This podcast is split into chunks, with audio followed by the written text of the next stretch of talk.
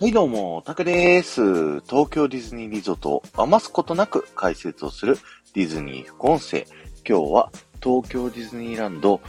トゥーンタウンのロジャーラビットのカートゥーンスピンの待列の中でのですね、この間紹介したコールボードのところから次に進んでっていくようにね、聞いてください。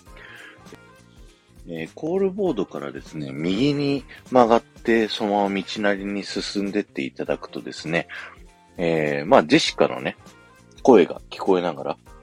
ジェシカがロジャーラビットと電話をしててですね、今回のこのアトラクションのストーリーのイタチたちがロジャーを狙ってるわっていうような会話を聞くことができるんですけど、まあそれをね、聞きながら道なりに進んでいただくとです右手側にですね、こう、ボードにいろんなね、紙がこう、ペタペタ貼ってあるっていうような、えー、掲示板的なやつがね、あるんですけど、それの書いてあることをですね、今回は、えー、ご紹介していきたいなと思います。まず、右上から、あの、 Buy Bonds って書いてあるんですけど、これは、債券を買おうっていうふうに書かれてますね。これは何かよくわかりません。で、右下に書かれているのが、 Singing Lessons Call Clara Cluck's Singing School、トゥーンタウン4213って書いてあるんですけど、クララクラックっていうのはね、あの、ディズニーの昔のアニメーションのシリーズにこう出てきたですね、鶏のキャラクターになっていて、あの、先日紹介したですね、コールボードにも、ホーレス、ホースカラーと、クララベルカウっていうね、キャラクターが書いてあったと思うんですけど、それの仲間の一人ですね。よくオペラとかを歌う、あの、鶏のキャラになってます。で、続きまして真ん中の紙ですね。オーディション Tuesday という風に書かれております。何やらオーディションがね、火曜日にあるみたいな感じで書かれてるんですけど、これをね、予約すると、近日撮影予定のディズニー映画、メロディータイムのためのアニメキャラクターを募集中です。女性、男性、動物歓迎。ただし、巨人はお断りです。2分の歌と特技をご用意ください。タップシューズ、えー、楽器、ピストルなど、みたいな風に書いてあります。午前8時にディズニースタジオブエナビスタゲートに集合。えー、電話でのお問い合わせはご遠慮ください。えー、生きている役者は募集しておりません。というふうに書かれております。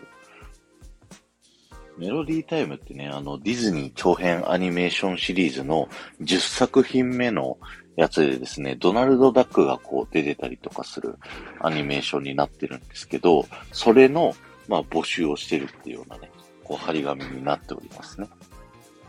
巨人はダメとか、ピストル持ち込んでとか、なんかちょっといろいろね、こうギャグが散りばめられてますよね。で、飛んで左上見ていただくと、えー、All Performer should check variables with stage manager, club management not responsive for storm actress という風に書いてあって、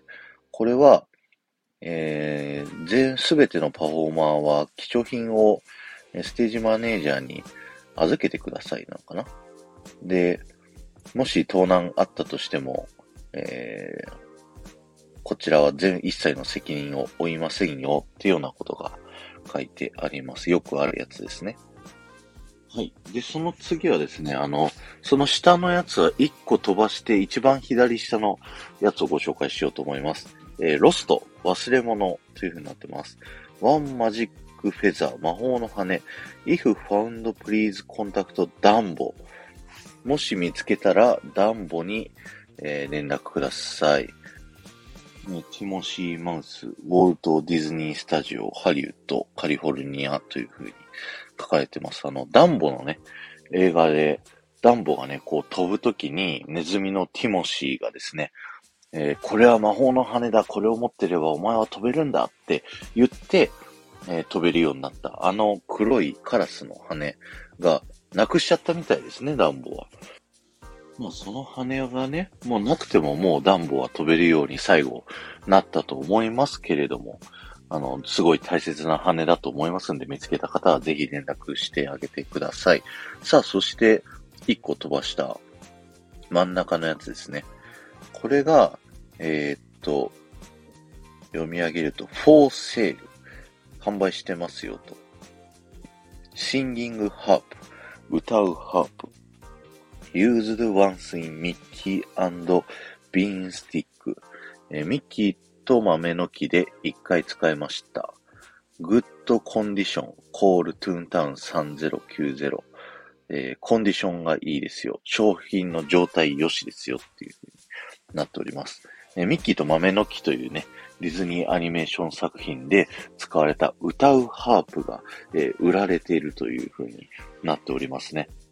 撮影が終わって使わなくなったから売りに出されてるっていう感じなんですけど、なかなかひどいですよね。で、この話なんで最後にしたかっていうとですね、実はこのハープ、えー、大男が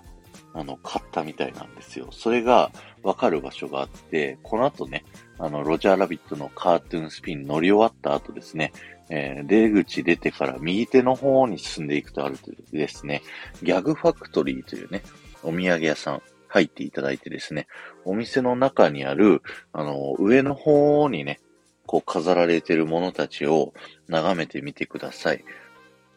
その中の一つにですね、まあ、あの、ハープっぽいものが入りそうな箱が置いてあってですね、そこの側面に